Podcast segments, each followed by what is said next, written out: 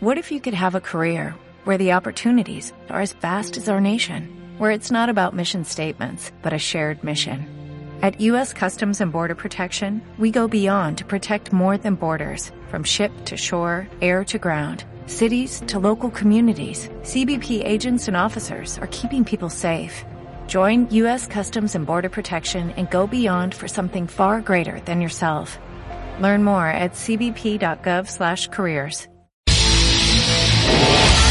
Estás escuchando Radio API, inspirando tu desarrollo personal.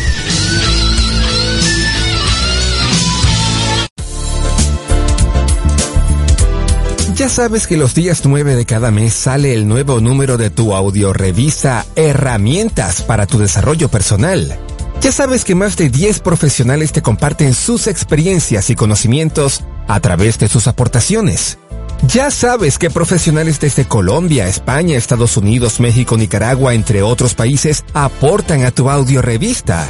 Ya sabes que nos puedes escuchar en tu celular o en tu tableta mientras haces ejercicio, haces tu tarea, cocinas tus alimentos o llevas a cabo alguna otra actividad. Si ya lo sabes, excelente. Por favor, compártenos con tus contactos. Pero si aún no lo sabes, búscanos y escúchanos en www.regdelcoach.com. Escúchanos una vez, dos veces, tres veces o todas las veces que quieras hacerlo. Finalmente, es tu audiorevista Herramientas para tu desarrollo personal.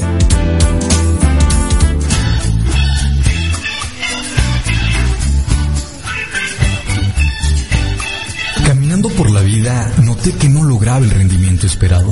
Pensé que era un maleficio. Pensé que no tenía suerte. Entonces, paré de pensar y decidí actuar. Encontré un lugar hecho para mí, donde aprendí técnicas para mejorar mi vida y tener mejores emociones. Ahora todo está ok. Logré transformar mis creencias y tengo una actitud positiva. Tu vida también puede cambiar. Radio APIT, inspirando tu desarrollo personal.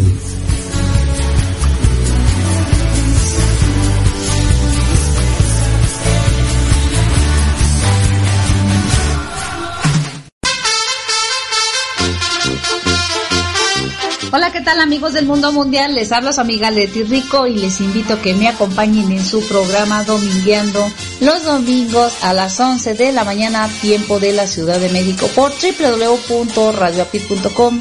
Actitud positiva y transformación de creencias, inspirando tu desarrollo personal.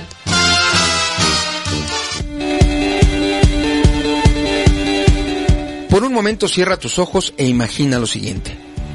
Estás con tus seres queridos compartiendo diferentes momentos felices. Los ves sonriendo y totalmente armónicos. Además, su calidad de vida cada día es mejor y esto debido a que tú tienes herramientas de vida que has compartido con ellos. Grandioso, ¿verdad? Te saluda Marco Ontiveros, tú me conoces como tu coach de la felicidad y tengo una gran invitación para ti. Únete a mi programa con doble certificación Fortalece tu felicidad donde durante tres meses de formación en vivo trabajaremos en fortalecer tu felicidad y agregar recursos a tu caja de herramientas de vida. Mi programa permanente de formación te llevará de la mano a través de la certificación como líder en yoga de la risa, así como de reflexiones a través de actividades adicionales y complementarias. Al terminar con mi formación, habrán crecido los recursos que tanto tú como tus seres queridos usarán para fortalecer su felicidad. Regístrate ahora mismo y podrás recibir una importante beca. Mi formación la avalan USA Campus, Universidad Corporativa con sede en Florida, USA, e International Laughter Yoga University con sede en India. Mantente con atención en los inicios de cada generación de alumnos. Mándame un WhatsApp al número de USA, más 1 954 595 8004. Para oreja, ahí te va otra vez. Más 1 954 595 8004 y solicita la información correspondiente. Incorpórate ya al maravilloso mundo de la felicidad.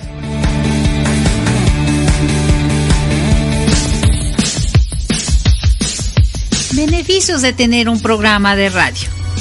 Se puede llegar a una audiencia muy amplia. Te pueden escuchar en cualquier parte del mundo donde hay internet y sintonicen la estación de radio. De acuerdo al tipo de programa, se puede segmentar la audiencia. Ser locutor te da un plus en tus actividades. Te vuelves más experta en tu tema. Los programas de radio y el micrófono son terapéuticos. Mejoras tu dicción y modulación. Trabajar en la mejora de tu respiración. Mejoras tu manejo del tiempo.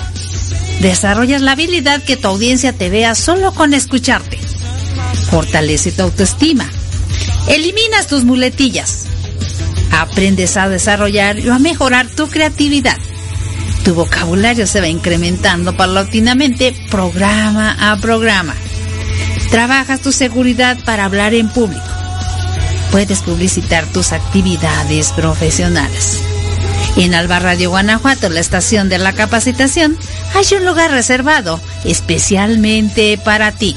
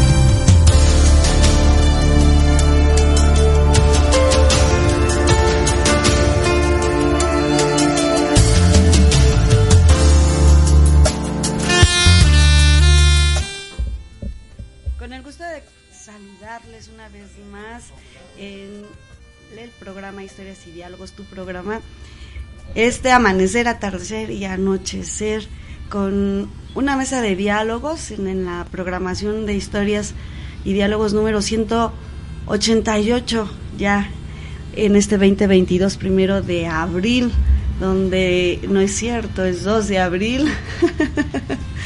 Yo ando un poquito desfasada de tiempo y es que la verdad eh, el estar en esta mesa de diálogos que vamos a a presentarles en un análisis, en una reconstrucción, en una interpretación, en la cual en una mesa de diálogos con el tema de derecho laboral, de reforma laboral, de justicia laboral, que nos va a hacer este programa precisamente que ocupemos de mucha atención de mucha seriedad y con mucho respeto y cariño darle la bienvenida a grandes juristas muy orgullosamente mexicanos, guanajuatenses, que por México, por el trabajo, que bueno, son una garantía muy fundamental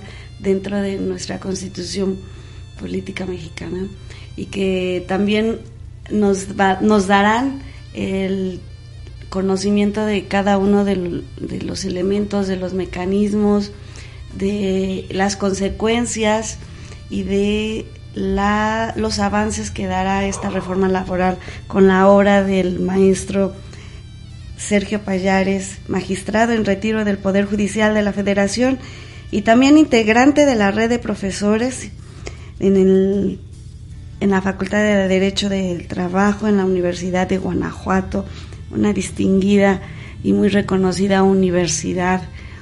Así, en la mesa de trabajo también nos acompaña la maestra Georgina Villafana Castillo, junto con el maestro Juan René Segura.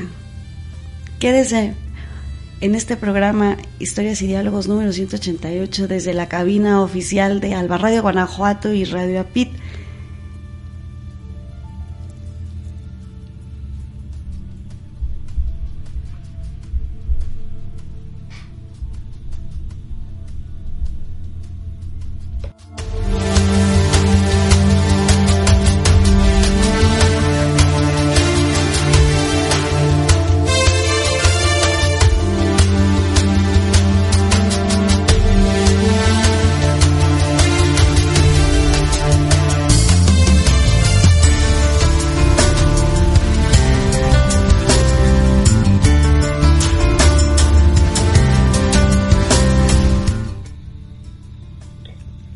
Experiencia profesional de la maestra Georgina Villafana, bueno, pues licenciada en la Facultad del Derecho de la Universidad de, en Guanajuato, maestría en Derecho Laboral, experiencia profesional como secretaria de acuerdos en el órgano administrativo sancionado por violaciones a la Ley Federal de Trabajo, secretario auxiliar de la Junta Local de Conciliación y Arbitraje.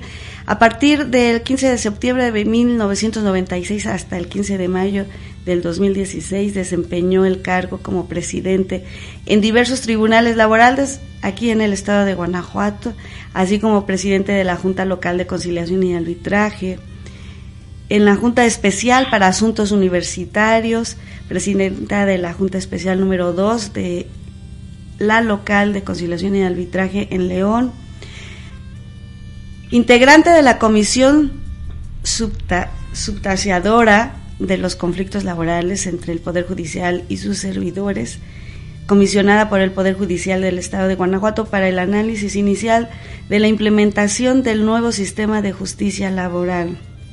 Ha sido docente en diversas universidades como la Salle Bajío, Campus Salamanca, Campus León, docente del seminar en labor así como organizado por Texas, por la Universidad de Texas en México y en la Universidad de Guanajuato. Algunas de dichas universidades, capacitador en cursos en Derecho Individual Laboral impartido por el personal del Poder Judicial, aún más y hay mucho más, con toda una gran trayectoria, ponente y dialogante en diversos Paneles y diplomados reconocidos como la reforma laboral, organizados por las diversas dependencias, Congreso del Estado de la Universidad y por la Suprema Corte de Justicia de la Nación a través de la Casa de la Cultura Jurídica. Comentarista de la Constitución Política comentada en el 2018 en la editorial Porrúa, integrante de del número de la Academia Mexicana de Derecho del Trabajo y de la Prevención Social, presidente de la red de profesores y profesores de Derecho del Trabajo y Material afines a la Universidad de Guanajuato y un amplio conocimiento, sabiduría de el derecho laboral.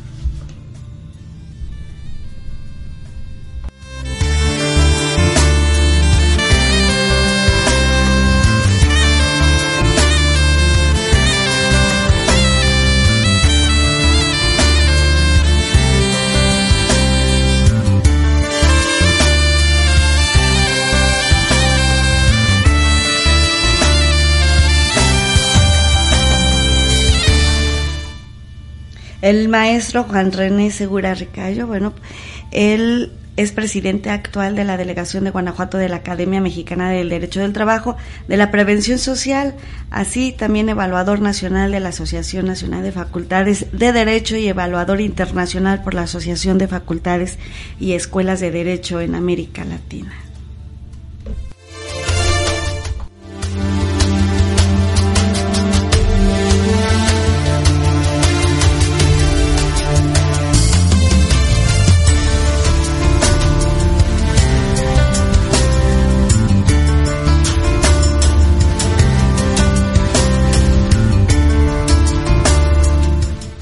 Y así damos la bienvenida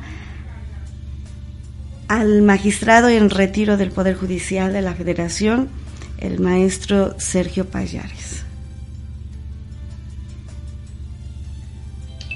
¿Qué tal? Gusto saludarles. Bienvenidos. Bienvenidos, maestro Sergio Payares. Muchas gracias, es un gusto y un honor estar con ustedes. Maestra Villafana, bienvenida. Muchas gracias, buenas tardes a todos. Maestro Juan René Segura, bienvenido. Buenas tardes, soy su servidor, Juan René de Guanajuato. En esta mesa de diálogos donde la intención es precisamente la justicia laboral, con la apertura de esta reforma laboral en una de las tantas delegaciones que, ah, siendo sede también Guanajuato, eh, en qué hablar con el inicio entonces de este tema importante que fue a través del maestro Sergio Payares en, este en esta tercera obra eh, bien que estamos presentando. Maestro Sergio Payares.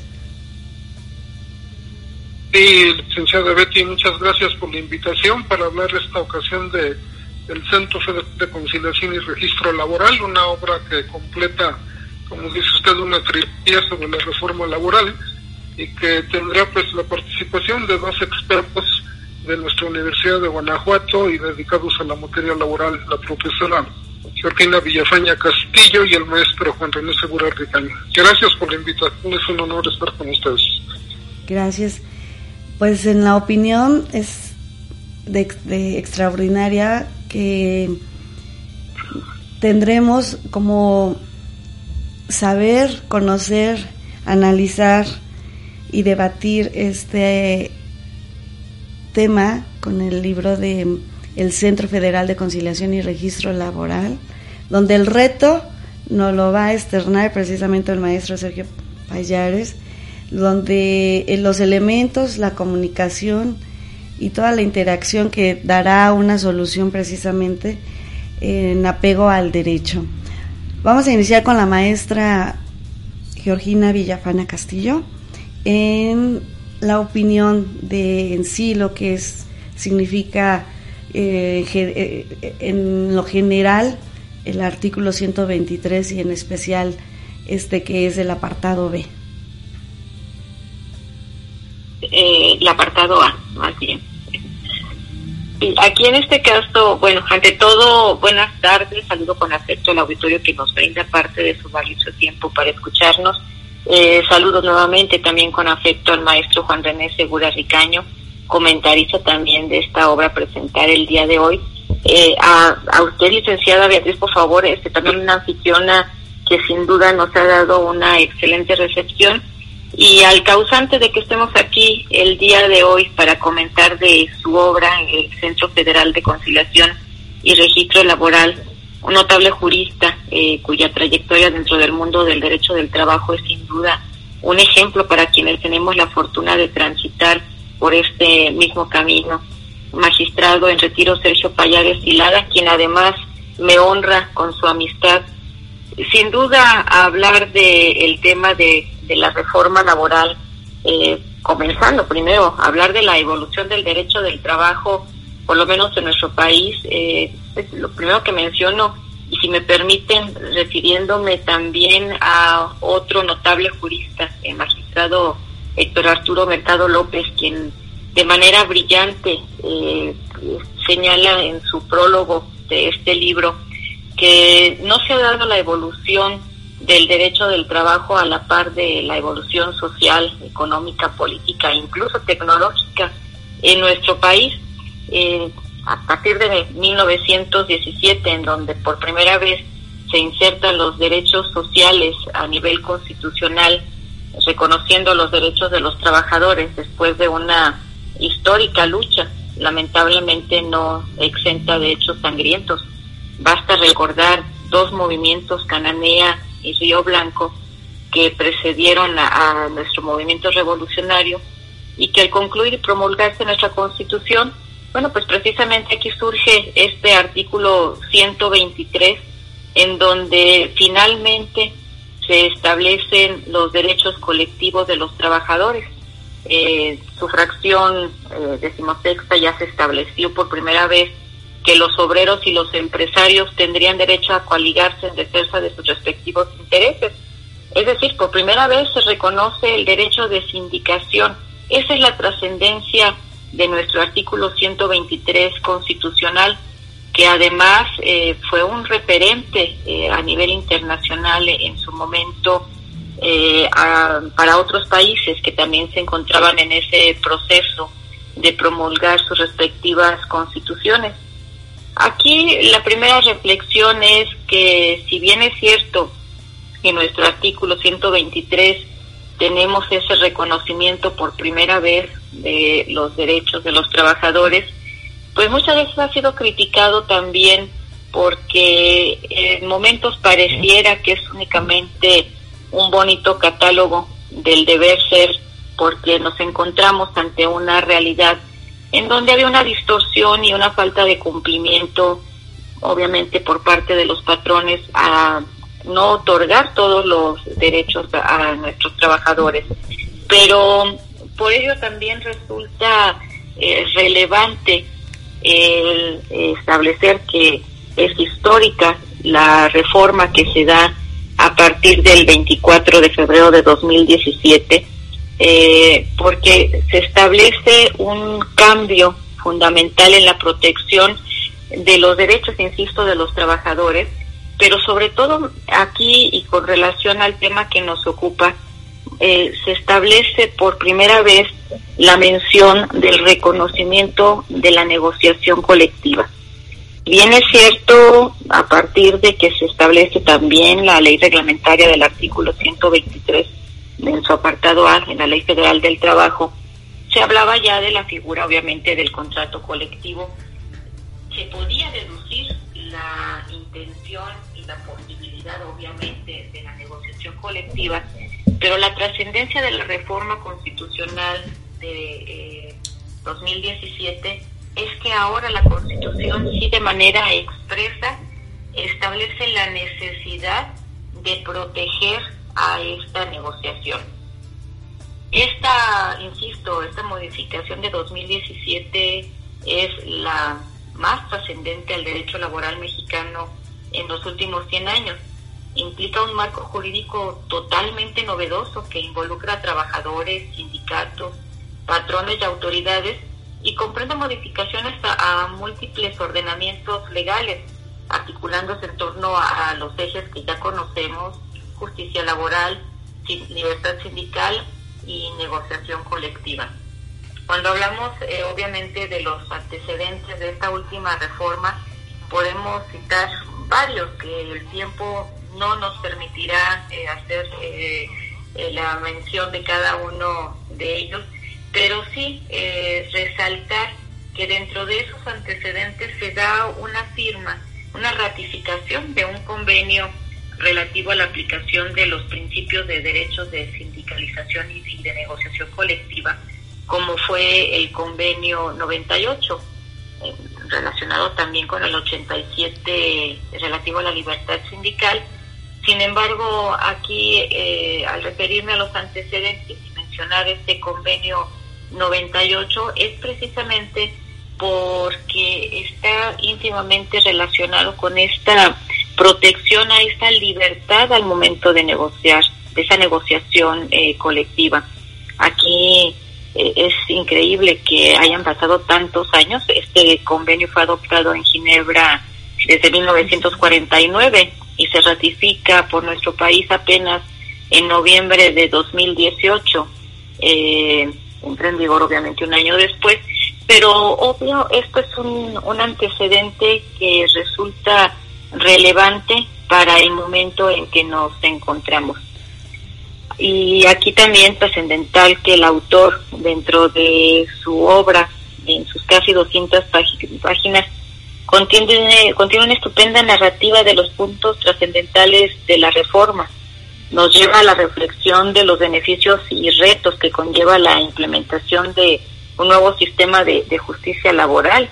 Nos lleva a reflexionar, insisto, en cómo tuvo que pasar tanto tiempo, 100 años nada más, para que la negociación colectiva se insertara en la Constitución en esa nueva fracción adicionada a este artículo 123, la fracción eh, vigésima segunda bis, en donde ya se establece esta obligación de asegurar la libertad de negociación colectiva y los legítimos intereses de trabajadores y patrones, estableciendo los procedimientos y requisitos necesarios para asegurar la libertad de negociación colectiva, los legítimos intereses de trabajadores y patrones, garantizando fundamentalmente el respeto a dos principios que desde mi punto de vista, de vista perdón, constituye la verdadera democracia sindical. el primero es...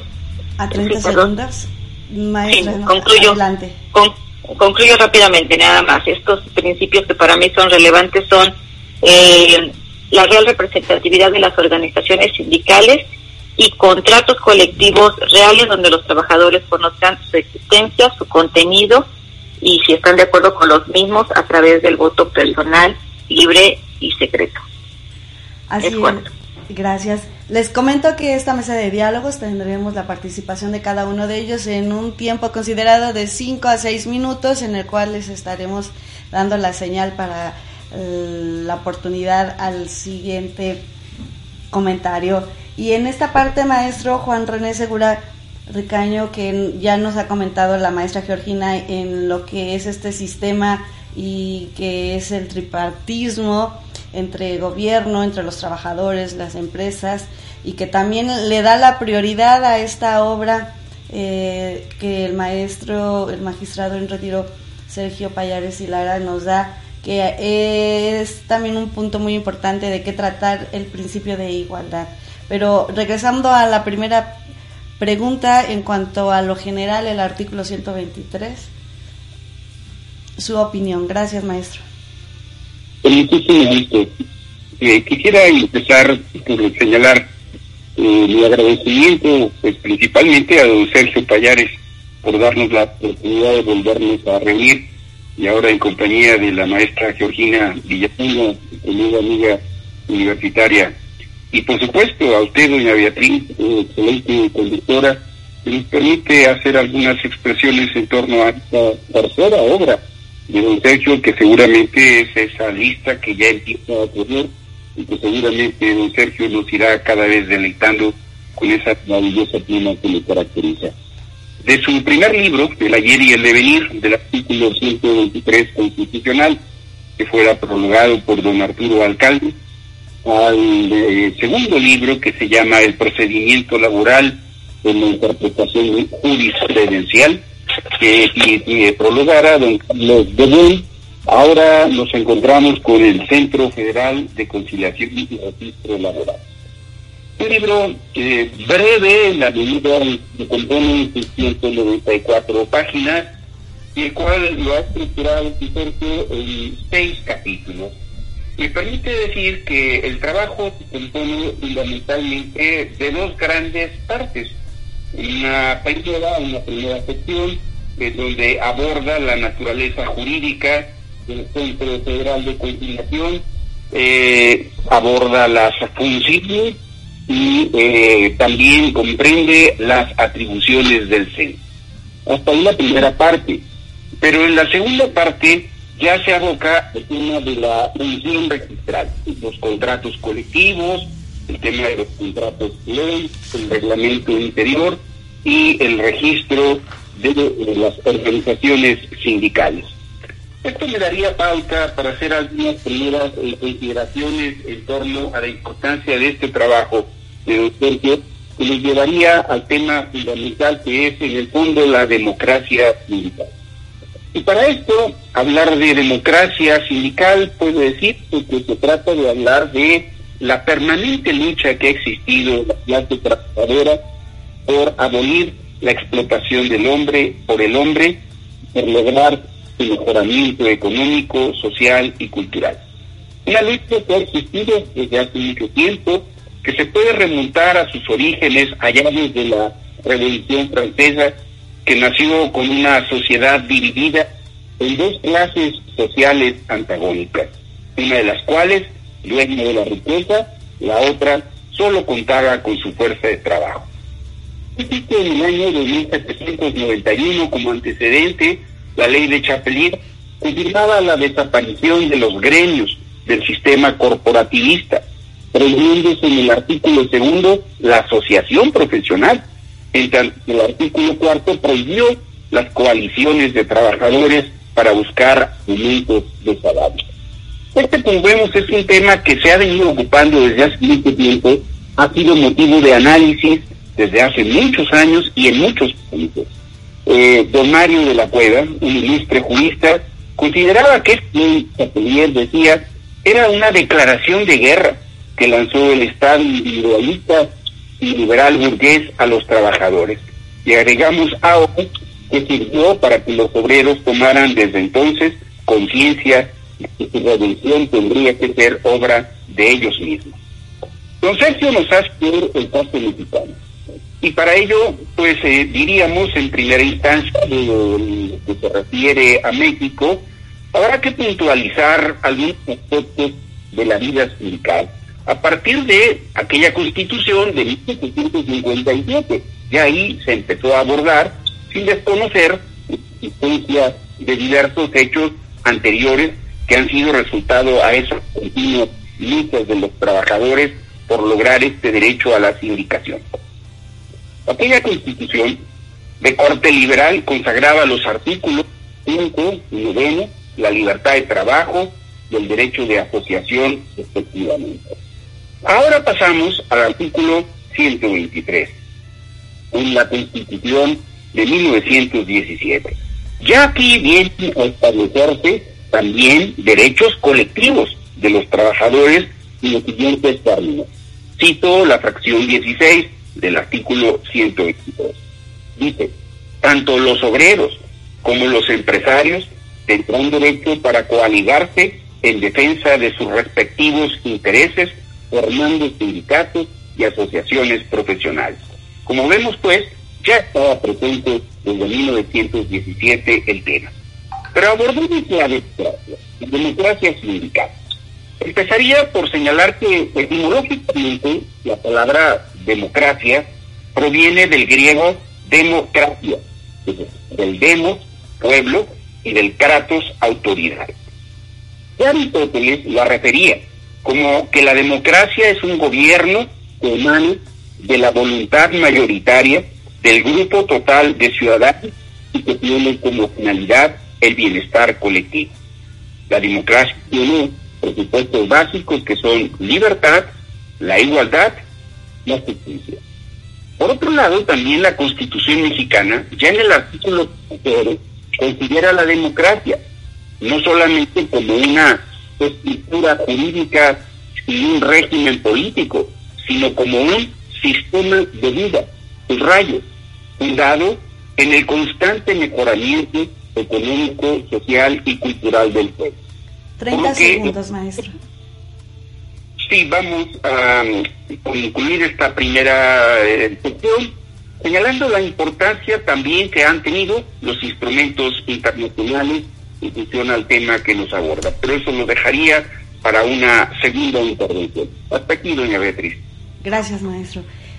En este análisis de histórico, que bien nos conlleva a lo general y también en su opinión también particular del artículo 123 que eh, engloba este, esta obra llamada el Centro Federal de Conciliación y Registro Laboral de la, del autor, el maestro y gran abogado, em, con gran calidad y excelente eh, gama de profesionalismo y que ha aportado no nada más en cuanto a la justicia, sino a lo que es la abogacía, sino también a la sociedad, eh, mucho conocimiento y este orden social que ocupa nuestro país. Maestro Sergio Payares, gracias, reitero esta emoción de tenerlo una vez más en la entrevista en la mesa de diálogos de historias y diálogos. Muchas gracias, eh, licenciada Beatriz. Como ya lo dije, es para mí un honor estar en Albarrán, Guanajuato, para comentar pues algunos aspectos del derecho de trabajo que son relevantes, como ya lo han apuntado mis compañeros. Uno de los temas que son importantes en relación al derecho laboral es el de la tardanza legislativa para acoger precisamente todo lo que se requiere para una buena regulación del trabajo. Esa tardanza se hace evidente cuando vemos que en 1917 es creado el artículo 123 constitucional con un catálogo mínimo de derechos para los trabajadores y obligaciones máximas para ellos, un derecho protector, un derecho que el Estado tendría a su cargo eh, proteger pero de 1917 a 1931 en que se expide la primera ley federal del trabajo para hacer operativa esta reforma constitucional, se expide esta primera ley el 18 de agosto de 1931, es decir, pasaron 14 años para que se hubiera una primera ley federal del trabajo.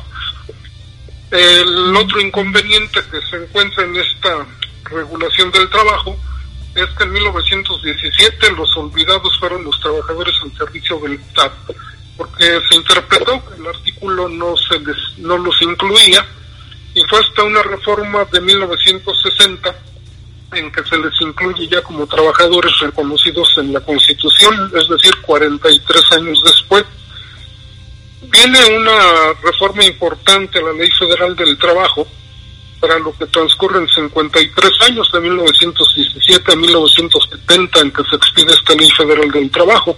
Son tiempos larguísimos porque evidentemente que la evolución de la sociedad y la evolución del trabajo mismo pues requieren de estar atentos a todos los cambios que se han operado en la sociedad, en la industrialización, en el trabajo. Y entonces la respuesta del legislador pues fue muy tardía. Sin embargo, pues esta ley eh, de 1970 tuvo su prestigio. Pasaron todavía 10 años más para que se hiciera una reforma procesal en 1980 y en, hasta 2012 se hizo otra reforma a la Ley Federal del Trabajo en su integridad. Es decir, toda esta tardanza pues va colocando precisamente el derecho laboral en un rezago, como ya lo apuntaba la maestra Georgina. Y fue hasta 2017 cuando se realiza la reforma constitucional más importante después de la de 1917, que es la que pues, nos tiene ahora comentando su contenido. Después, en 2019, se forma la Ley Federal del Trabajo también, ya con vista en esta reforma constitucional. Así que vemos entonces que uno de los graves problemas a que ha enfrentado el derecho del trabajo es esa tardanza legislativa, es esa preocupación o falta de preocupación más bien del Estado de ir ajustando la Ley Federal del Trabajo o la propia Constitución a los nuevos tiempos que exigen el trabajo. Otro de los problemas que apuntaba la maestra Georgina es la tardanza en la ratificación del convenio 98 para la negociación colectiva. Este convenio que fue firmado el 18 de julio de 1951, en México fue ratificado hasta el 20 de septiembre de 2018. Esto pues nos lleva a que esa tardanza se reflejó, se reflejó en este caso en 67 años. Es increíble que se hayan dado todas estas pausas legislativas, que no haya habido preocupación por recoger los nuevos requerimientos del, del trabajo para tener una regulación moderna más acorde con la dimensión de las relaciones entre trabajo y capital, para recoger también las inquietudes de los trabajadores, las vicisitudes que transcurrieron durante tantas décadas en que la democracia sindical que ya la constitución en 1917 la, la reconocía, pues fuera simplemente un punto ausente del derecho del trabajo. De ahí la importancia entonces de esta reforma constitucional y legal de 2017 y 2019, porque ahora tenemos un panorama muy diferente, afortunadamente, un panorama que desde luego pues no basta con que el papel lo diga, el papel del 123 o de la Ley Federal del Trabajo. Ahora eh, se requiere que se haga efectiva toda esta reforma, que sea una realidad presente en el derecho del trabajo y que a través de ella pues los trabajadores y los patrones encuentren mejores mecanismos para su relación en, la, en el proceso productivo. Así que bueno, esto es un paso relevante y el objeto de esta obra precisamente es hablar sobre lo que son las atribuciones del Centro Federal de Conciliación y Registro Laboral, que es el órgano al que se le encarga hacer realidad por una parte el arreglo eh, previo a que surja un conflicto de trabajo y también se le encomienda el registro de los sindicatos, los contratos colectivos, los contratos ley, los reglamentos de trabajo. Así que sin duda es un organismo relevante para esta nueva realidad laboral y bueno, pues ya en las siguientes intervenciones iremos hablando ya más en detalle de lo que son estas funciones para que el público que nos escucha amablemente pueda tener un panorama completo de lo que es esta nueva realidad que busca, por una parte, la, la justicia efectiva y por otra parte, la democracia sindical. Así que pues en siguientes intervenciones iremos comentando estos otros aspectos. Gracias, Betty. Reitero la felicitación y el agradecimiento, maestro. Y en esta, eh, recuerden que estamos a través de albarradioguanajuato.com y radioapit.com, la familia de el conocimiento, de la sabiduría, de la capacitación, así como historias y diálogos. En este análisis, eh, entonces, vamos a sumar un poquito para eh, compartirles posterior una melodía y regresar a la segunda pregunta de la mesa de diálogos, que será esta implementación a este nuevo modelo de la democracia, bien lo han mencionado, de la justicia laboral colectiva. Entonces ya desde 1929, bien en, ya debía haber surgido esta ley general de federaciones y demás entidades que ahora nos comentarán estos grandes expertos y juristas de cuáles son las activas en los estados y cuáles son los que eh, acompletan este nuevo modelo, así como mm, pues el trabajo también para lo que es eh, el campo administrativo, para los burócratas, que es el apartado, el artículo 123, apartado B, que es de preocupar, la preocupación más bien de esta creación de los estatutos, de las actualizaciones, de las condiciones generales, regular todo a lo que va eh, en las instancias, ya sea este, centralizadas, descentralizadas y las categorías y mucho, mucho que hablar en esta disciplina jurídica. también de derecho administrativo, porque bien, ya lo mencionó la maestra Georgina Villafana, por la libertad, eh, por el voto directo, secreto y libre, hoy en Historias y Diálogos, la obra del maestro Sergio Payares, el Centro Federal de Conciliación y registro laboral. Esto es Historias y Diálogos con Betty Arellano, donde el invitado especial eres tú.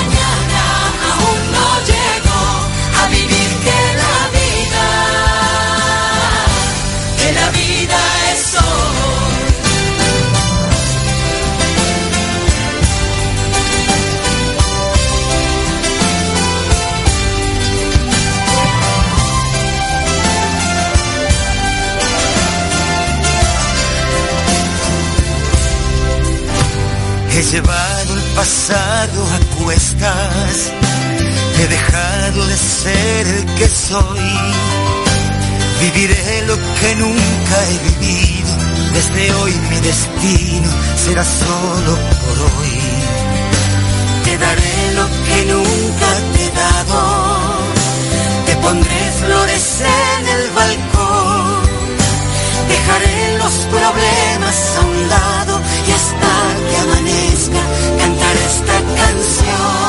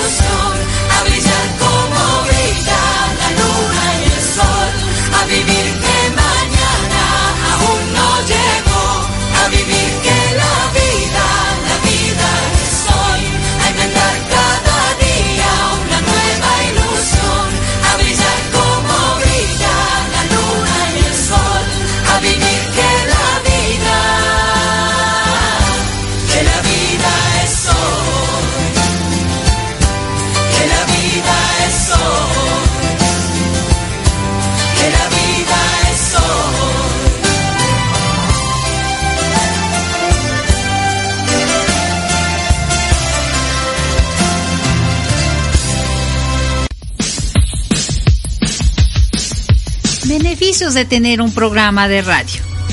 Se puede llegar a una audiencia muy amplia. Te pueden escuchar en cualquier parte del mundo donde hay internet y sintonicen la estación de radio.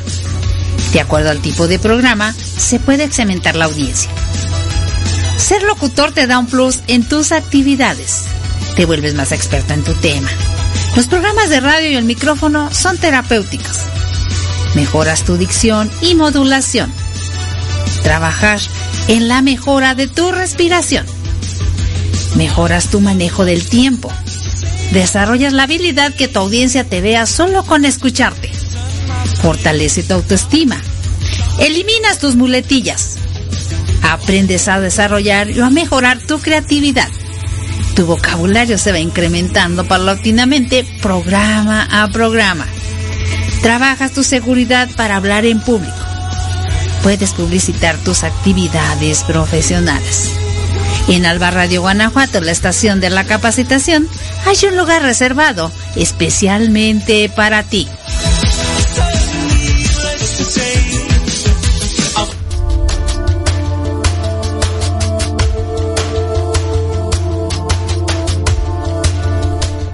Regresamos siendo la 1.43 de la tarde, tiempo Centro México, desde la cabina de, de Historias y Diálogos, la extraño, ¿no? Desde la cabina oficial de Alba Radio Guanajuato. Mi querida Leti Rico, gracias, gracias.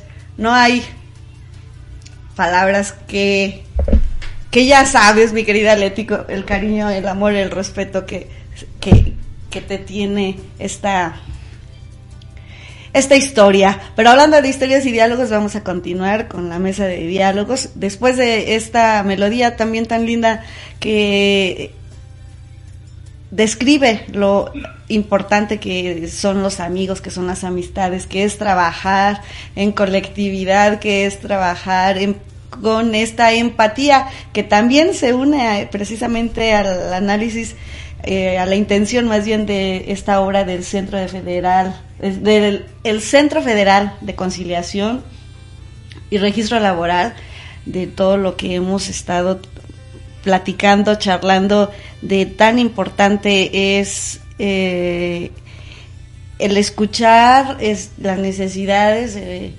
laborales en, en ser considerada eh, considerables también eh, las opiniones y que bueno los contratos colectivos bueno pues también son eh, a través de este trabajo legislativo como uno de los retos también que nos estarán recordando los invitados especiales. Maestra Georgina Villafana en, en este, en este continuar de esta implementación del nuevo modelo, enfocado ya a la obra del maestro, en donde, bueno, pues es, habla de elementos, habla de comunicación, de intervenciones, de soluciones al apego al derecho, en la prioridad también de, de lo que es el principio de igualdad. Mm, entonces también para el debate de cómo la mujer interactúa eh, y qué es lo, las consecuencias, las causas en la cual este, va a tener el reto a esta participación, porque bueno, pues ya se había hecho mención que hay grandes líderes, entonces ya después de esta trayectoria de historia, pero cómo entonces darle esta libertad, este voto secreto y directo a la mujer. Muy bien, muchas gracias. Sí, eh, no me gustaría centrar únicamente en la cuestión del voto de la mujer porque si bien es cierto, eh, la reforma establece, sobre todo al momento de elegir las dirigencias sindicales, que ahora se tendrá que tomar en cuenta, obviamente, cuestiones de género. Eh, sin embargo, siempre he sido una defensora de que el derecho no hay, no hace distinción Sí, las normas se tienen que aplicar de manera general y los derechos por consiguiente también en esa igualdad este que debe de, prevalecer. Eh, incluso, bueno, la Ley Federal del Trabajo eh, de siempre ha contenido una protección a la mujer, no por el hecho de ser mujer, a un estado en particular de la mujer que es el embarazo, en donde sí se da esa, esa protección, pero sí, eh, con el tema que estamos tocando en cuanto a democracia sindical y en esa necesidad de establecer en la elección de los comités directivos esa participación eh, de la mujer, incluso hay un tema eh, que desde mi punto de vista no se ha clarificado, y es eh, esa, si me permiten el término cuota de género, cómo se va a, señalar, es decir, no se menciona si tendrá que ser de manera equitativa, es decir, un 50% de hombres y un, 50% de, de mujeres en esa elección del comité, o si tendrá que ser proporcional, considerando que puede haber sindicatos en donde puede ser eh, totalmente o mayoritariamente integrado por mujeres y únicamente uno o dos hombres y o viceversa o un sindicato mayormente conformado por hombres y con una este, cantidad mínima de mujeres si ahí la integración en el comité tendrá que ser proporcional son cuestiones que no se han definido pero lo relevante es que sí se resalta esa necesidad de que se considere como un requisito eh, al momento de integrar los comités que se este, cuente con la participación también este, con esa característica de, de, género. Eh, es indudable que el sindicalismo en nuestro país ha sufrido una distorsión con malas prácticas de, algunos sindicatos, no quiero decir de todos, pero indudablemente uno de los objetivos de la reforma eh, laboral es abatir esas malas prácticas. Por eso uno de los ejes, eh, bueno, los ejes eh, que conocemos, los tres principales que son justicia laboral, libertad sindical y negociación colectiva, los dos últimos indudablemente tienden a fortalecer lo que conocemos como democracia este, sindical, que es eh, la participación de los agremiados este, en las decisiones del sindicato. Y de los agremiados me refiero en general sin hacer una distinción de hombres o, mujeres.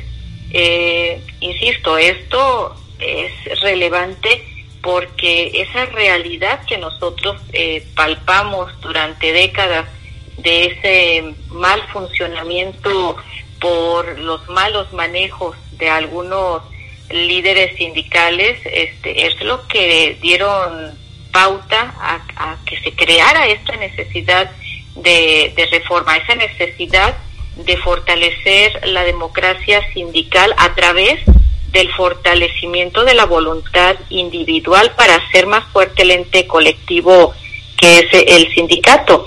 Esto mediante la determinación de que el voto de los trabajadores ante la toma de decisiones trascendentales deberá de ser con las características que nos marca primero la Constitución eh, de un voto personal, libre y secreto.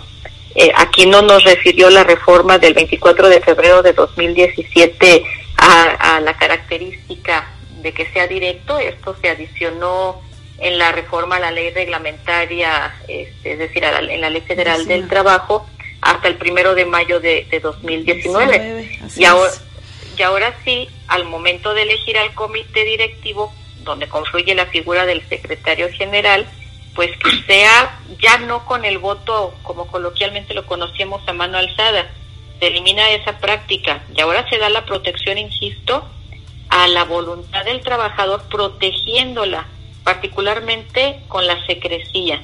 Eh, y esto va también a traer un objetivo, tiene un objetivo indirecto, que es que los sindicatos realicen un real trabajo hacia el interior, porque de ahí surge ese, ese voto. Se tiene que dar una transparencia absoluta de los comités directivos, de los líderes sindicales hacia los agremiados, porque a fin de cuentas ellos serán quienes tomen las decisiones, ahora sí, de manera eh, protegida su voluntad a través de esa secrecía. ¿sí? Entonces, aquí esta reforma indiscutiblemente traerá una modificación en el actuar de los sindicatos, no únicamente al exterior, también hacia eh, el interior. Y ya veremos cómo este tema central del libro, que es el Centro Federal de Conciliación y Registro Laboral, coadyuvará a ese objetivo. Es cuanto. Gracias, maestra Georgina. en la opinión del maestro Juan René Segura, bueno, pues ya nos están hablando de esta exclusión que pudiera eh, estarse trabajando más detalladamente. Si hay, no hay exclusiones, eh, lo comenta la maestra eh, Georgina, así como dentro de lo que es el órgano interno de, lo que es conciliación y arbitraje. Y también, si la justicia es transparente, en este nueva que se debería debería de ser así este, en esta implementación del nuevo modelo maestro ah, bueno también quisiera eh, eh, aprovechar a hacerle la otra pregunta cuanto a las entidades esta ley federal de trabajo ya eh, de, lo que son la, los 30, las 32 entidades, ¿en qué estados ya están y cuáles son las federales y las locales, cuáles son las que faltarían? Con muchísimo eh, da pauta para ir ya al tema central del libro, que nos está teniendo a consideración don Sergio Payares, que acaba de darnos su reciente intervención para, es una gala de, una nueva faceta que ya nos dará pronto seguramente sorpresas. Me refiero, ahora es un estudioso de la historia y ahora se refería a cómo ha sido esta evolución de la transición de la justicia laboral en nuestro país. Fíjate esta forma tan clara, amena y sencilla que tiene don Sergio para hacer ver cosas como un Pero vamos a punto importante.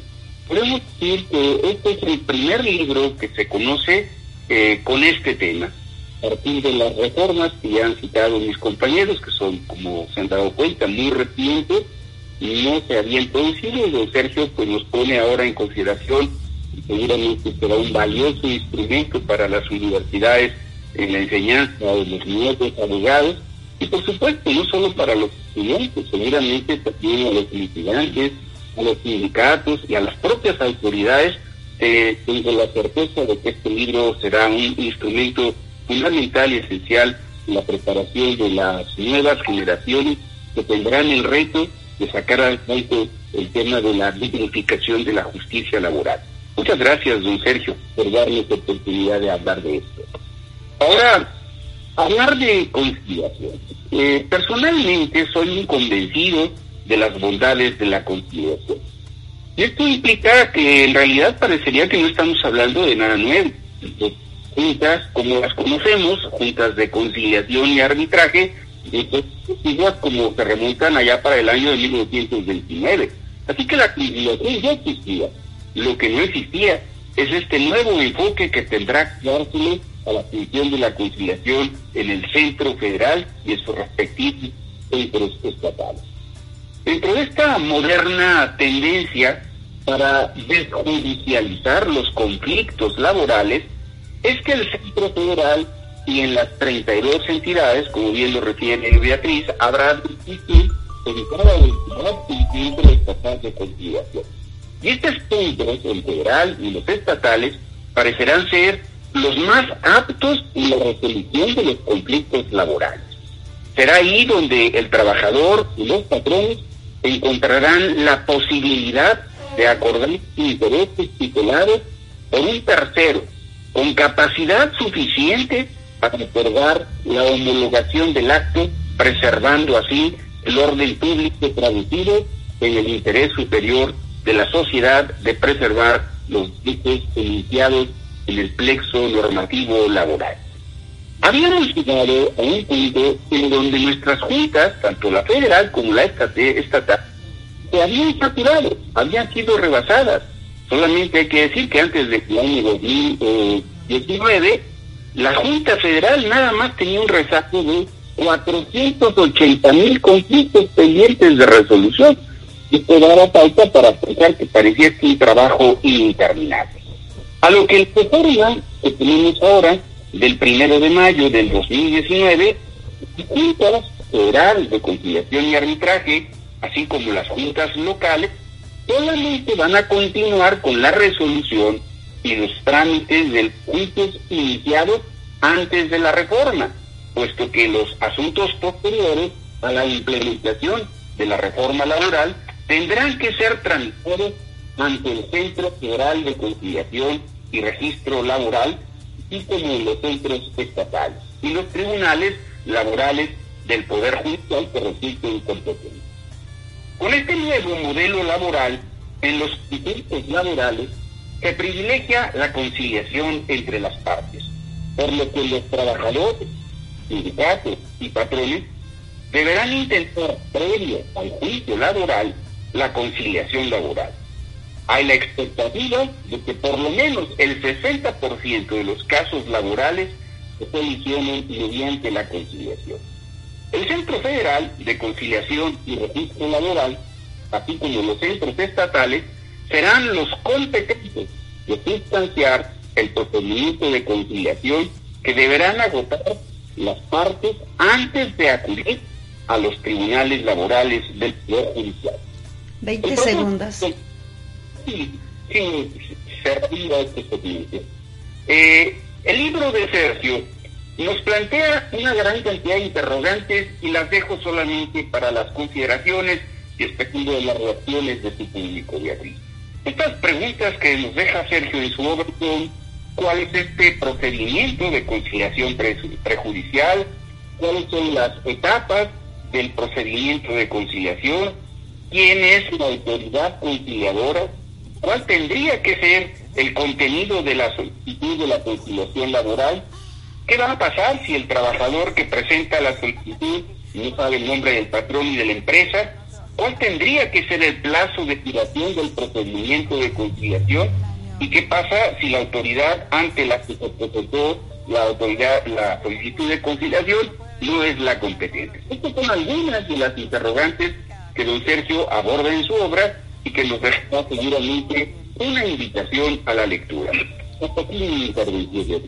Gracias, maestro Juan René Segura, en esta parte que ya está tratando del eh, sistema, que cómo dirimir entonces los conflictos laborales y que, bueno, va a conllevar todo esto de los laudos, las jurisprudencias y que determinarán, este, y que también pedimos que sean claras y que tengan este impacto que fue la precisamente la intención de los centros federales y locales. Les voy a dejar con esta melodía de Yuriria de cómo y regresamos con la gran importancia de este de esta obra del maestro Sergio Payares y con su expresión directa precisamente. Recuerden, la obra es titulada El Centro Federal de Conciliación y Registro Laboral. Esto es Historias y Diálogos y aprovechamos para despedir la plataforma también de Radio Apit y el saludo fraternal del gran señor de señores y voz tan extraordinaria, Marco Montiveros y toda la familia de Radio Apit. Esto es Historias y Diálogos. Continuamos a través de Alba Radio Guanajuato.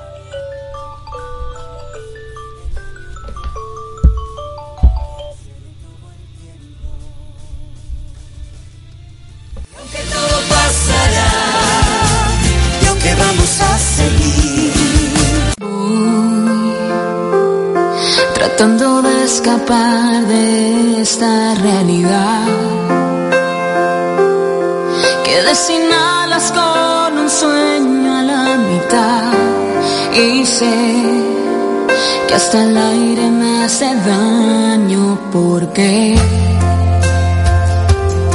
dejaste que cayera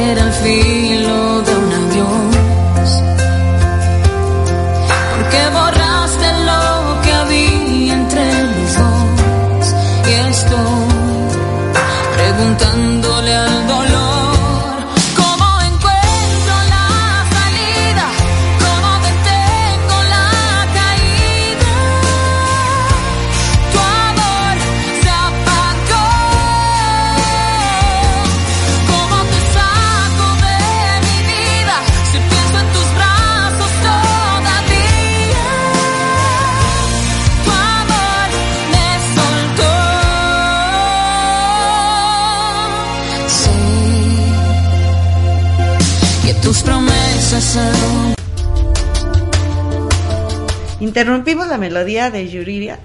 Al final del programa continuamos porque este tema es de gran importancia y vamos a darle la palabra y con esta emoción y atento a lo que nos estará expresando el maestro Sergio Payares. Entonces, eh, maestro, todo el micrófono para usted. Muchas gracias, estimada Betty.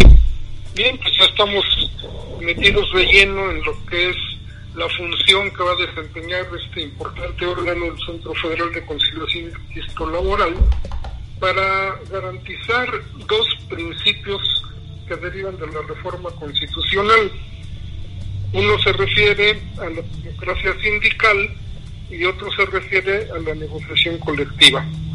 Además de esto, bueno, hay que apuntar también que otra parte importante de esta reforma constitucional, el artículo 123, es la justicia, que ahora radica en los órganos que pertenecen a los poderes judiciales, tanto federal como local. Estas dos circunstancias me llevan a, comentar la importancia que va a tener ahora, tanto para la justicia como para los registros, eh, el tema de la independencia. Vamos a tener ahora una justicia fuera del control de los gobiernos, tanto federal como locales. Recordamos que las juntas de conciliación y arbitraje pues eran órganos pertenecientes a los poderes ejecutivos federal o local y de esta manera pues había la forma de que los gobiernos establecieran lazos de control sobre los órganos en aquellos asuntos, claro, que tuvieran o representaran un interés especial para el Estado. Así que esta reforma termina radicalmente con esta posibilidad, porque ahora serán los tribunales de los poderes judicial federal locales los que se harán cargo de impartir la justicia. Y lo mismo sucede con este órgano del Centro Federal de Conciliación y Registro Laboral, que aunque es un órgano de naturaleza administrativa, es un órgano que, pues por sus características, pertenece a, la administración pública, tanto federal como los locales. Sin embargo, también en la misma constitución, pues establecen mecanismos para que su funcionamiento se dé con esa total independencia que debe existir para resolver asuntos tan importantes como son el registro de un sindicato, de un conjunto colectivo de trabajo, y esto es lo que nos da confianza en que la nueva justicia laboral y, y el nuevo registro laboral darán precisamente la tranquilidad que busca la Constitución, la seguridad, la certeza que busca el artículo 123 para definir estas cuestiones tan relevantes. Ahora, un punto adicional a destacar es la importancia que ahora va a tener el voto de los trabajadores para decidir todas las cuestiones que tienen que ver con sus sindicatos y con la contratación y negociación colectiva. La ley establece esta importancia, derivado claro de, de los principios de la Constitución. Por ejemplo, en el artículo 358, en su fracción segunda, al señalar que los procedimientos de elección de sus directivas deberán salvaguardar el pleno ejercicio del voto personal libre, directo y secreto. Esto es algo trascendente porque si recordamos cómo se celebraban anteriormente bajo el amparo de la anterior ley o las anteriores leyes, las asambleas sindicales, como ya lo apuntó la maestra Villafaña, pues se tomaban las votaciones a mano alzada, lo que desde luego desalentaba a cualquier eh, sindicalizado para emitir un voto en contra de lo que trataran de inducir los directivos sindicales. También se hacía con el otro mecanismo de que acudieran a las asambleas delegados sindicales y no los trabajadores sindicalizados personalmente. Así que había delegados que llevaban 50, 100 votos, 500 según el tamaño del sindicato, y de esa manera pues no había ninguna posibilidad de que se expresaran los trabajadores libremente para definir el rumbo de su sindicato, para elegir a sus directivos, para apoyar la negociación de la contratación colectiva. Es decir, era una mera ficción. Pero bueno, este tipo de normas, como la del 358, fracción segunda, ya nos apunta que la importancia para decidir todos esos asuntos ahora será el voto personal libre, directo y secreto de los miembros de los sindicatos. Además señala que se deberán ajustar a reglas democráticas y de igualdad de género, de acuerdo con el artículo 371, y que el periodo de duración de las directivas no podrá ser indefinido o de una temporalidad tal que obstaculice la participación democrática de los afiliados y tampoco podrá ser lesivo al derecho de votar y ser votado. Bien, con estos principios tenemos ahora pues un panorama muy diferente. Formar y registrar un sindicato anteriormente era muy complicado porque si no era un sindicato perteneciente a las centrales oficialistas, simplemente los juntos de conciliación y arbitraje les negaban el amparo. Y era pues un verdadero calvario el que tenían que pasar los integrantes de los sindicatos para poderlos registrar. Y generalmente esto concluía con un juicio de amparo en el que se les otorgaba la protección de la justicia federal para que se les diera el registro sindical.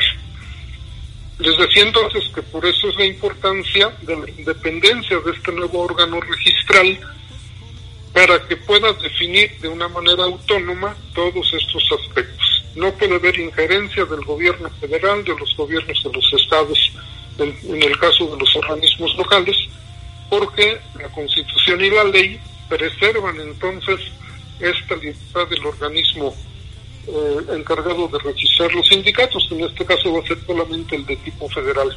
Los locales será para llevar a cabo la etapa de conciliación previa a los juicios laborales. Bueno, pero en materia de, registro, entonces este órgano federal va a tener que vigilar que todo se desarrolle conforme estas normas que preservan el voto personal libre, directo y secreto de los trabajadores.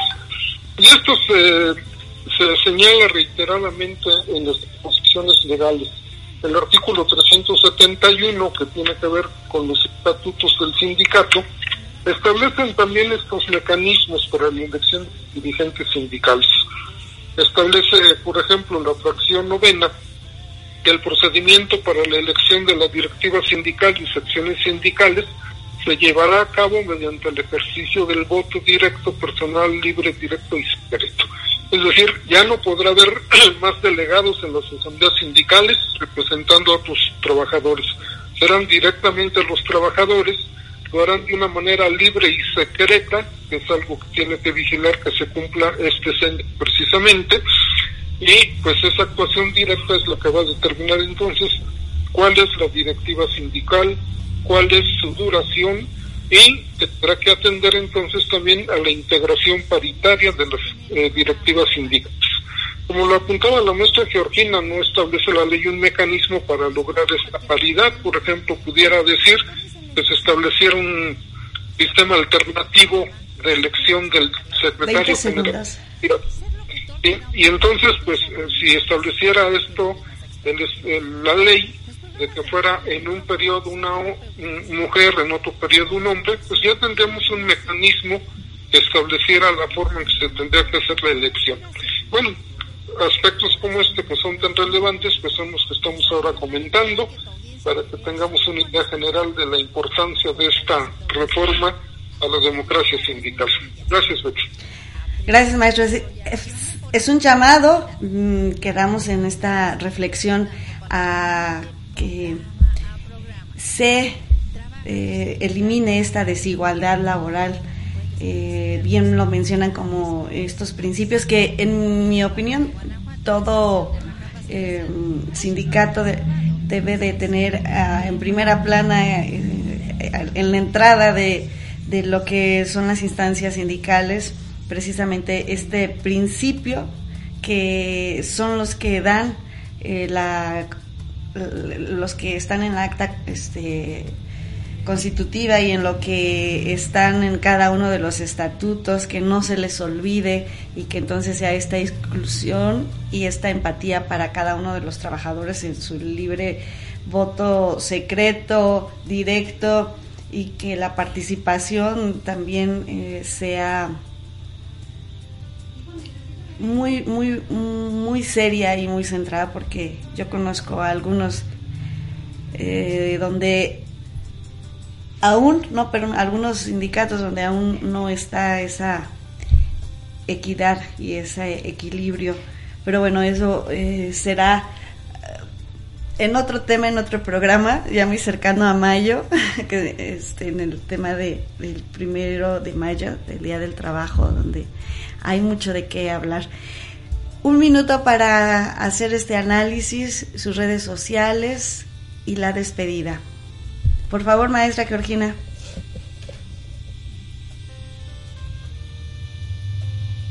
Maestra Georgina. Buenas tardes, perdón, perdón, tenía el micrófono, no me había fijado apagado. Eh, eh, gracias ante todo por la invitación. El tiempo siempre es poco para cuando tocamos este estos temas, sobre todo cuando nos apasionan. Creo que a todos los que estamos aquí en la mesa es un tema que siempre este, vivimos día a día. Con, ¿Qué puedo decir? Simplemente eh, con la lectura de este libro eh, reforzaremos la idea, sin duda, de que para lograr el éxito en la implementación de este nuevo sistema de justicia laboral, necesariamente se requiere un cambio cultural de todos los sectores involucrados, no solo por parte de las autoridades, que muchas veces es lo que este, pretendemos, sino también tiene necesariamente que presentarse un cambio de cultura en los trabajadores, sindicatos, patrones, se debe de concientizar el beneficio de la conciliación, que es un tema fundamental de esta obra, porque es una función también del Centro Federal de Conciliación y Registro Laboral, eh, como una mejor manera de solucionar el conflicto. Sin duda, eh, felicito eh, el autor de la obra, nuestro querido amigo Sergio, como siempre, su obra es fundamental, va a ser una lectura obligada para quienes estamos dentro de esta materia sin duda para los estudiantes también. Y bueno, me congratulo de formar parte de esta presentación y espero que no sea la última ocasión en que estemos en la mesa comentando sobre un libro de nuestro querido amigo. Gracias. Gracias, maestra Georgina. Un fuerte abrazo, mis respetos y admiración. Gracias. Maestro Juan René Segura. Muy bien, para conclusiones, eh, Estoy pendiente una pregunta que nos lanzó Beatriz eh, en relación con las fechas para la implementación. Este procedimiento fue de manera gradual.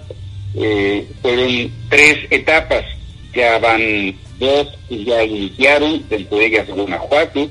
Guanajuato empezó en noviembre y está pendiente solamente las siguientes entidades. Salta, Puebla, Tabasco, Tamaulipas Chihuahua, Coahuila, Jalisco, Veracruz, Nuevo León y Ciudad de México. Estos están pendientes, eh, será durante este año. Bueno, así la, la, la, deuda, la deuda que tenía. En relación con la obra, yo pues, también quiero solamente expresar mi gratitud, por supuesto, ese ánimo que la caracteriza Beatriz por sacar a la luz este tipo de trabajo y esta obra que hoy eh, don Sergio nos ha puesto, que está disponible en una editorial muy seria, como es la editorial Porrúa, ya pueden adquirirla y por supuesto estoy seguro que las universidades harán una invitación a sus estudiantes para que consulten este trabajo. Felicidades, don Sergio, y por supuesto también a mi compañera Georgina por haber estado presentes en este hermoso momento. Muchísimas gracias. Gracias, maestro, mi respeto y admiración. Maestro Sergio Payares, eh, en esta reflexión y en este gozo de, de obra que, bueno, tenemos tarea para entonces de aquí al primero de mayo y continuar esta entrevista.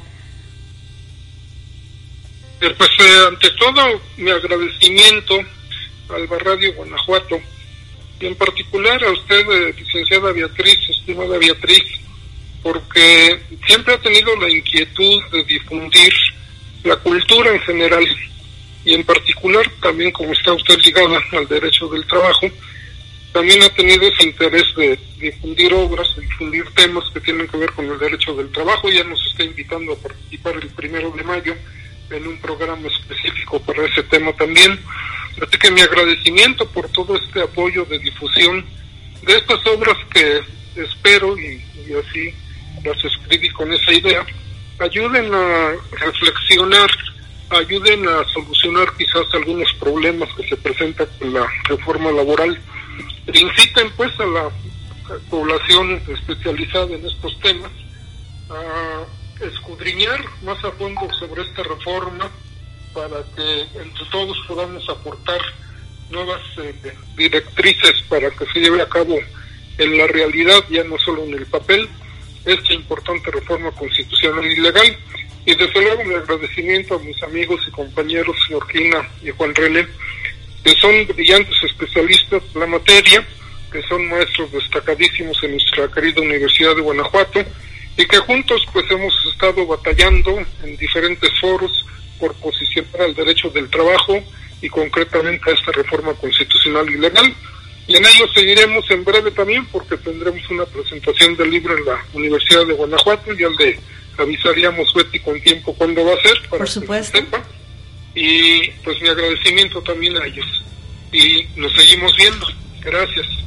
Gracias a todos ustedes, al Consejo de la Facultad de Derecho de la Universidad de Guanajuato. Gracias maestro Sergio Payares por esta gran obra que estaremos eh, en los próximos programas también recordándoles al auditorio que hay tres, ah, bueno, con este son, tres libros más de su auditoría. Así que bueno, en esta en este cierre de, de programa de historias y diálogos también agradecemos a la cabina de Alba Radio Guanajuato, la señora Leti Rico y Marco Ontiveros. Bueno, pues cerrando este tema con este lema de bien por ahí siempre suele decir, decirse y escucharse una organización unida jamás será vencida. Esto fue un programa más en Historias y Diálogos con Betty Arellano, donde el invitado especial eres tú. Hasta pronto. Bye bye. Gracias. Gracias. de esta realidad que sin alas con un sueño a la mitad y sé que hasta el aire me hace daño porque Dejaste que cayera al filo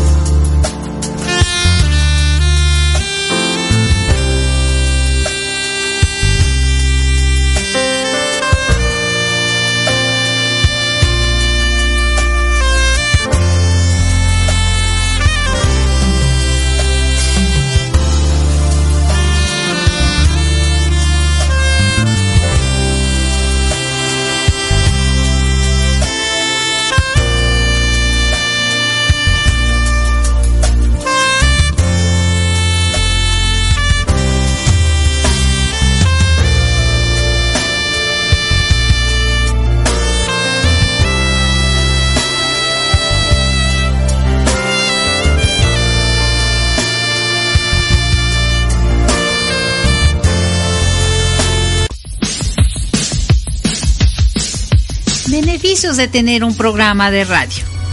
Se puede llegar a una audiencia muy amplia. Te pueden escuchar en cualquier parte del mundo donde hay internet y sintonicen la estación de radio. De acuerdo al tipo de programa, se puede segmentar la audiencia. Ser locutor te da un plus en tus actividades. Te vuelves más experta en tu tema. Los programas de radio y el micrófono son terapéuticos. Mejoras tu dicción y modulación. Trabajar en la mejora de tu respiración. Mejoras tu manejo del tiempo. Desarrollas la habilidad que tu audiencia te vea solo con escucharte. Fortalece tu autoestima.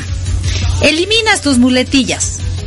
Aprendes a desarrollar y a mejorar tu creatividad. Tu vocabulario se va incrementando paulatinamente programa a programa.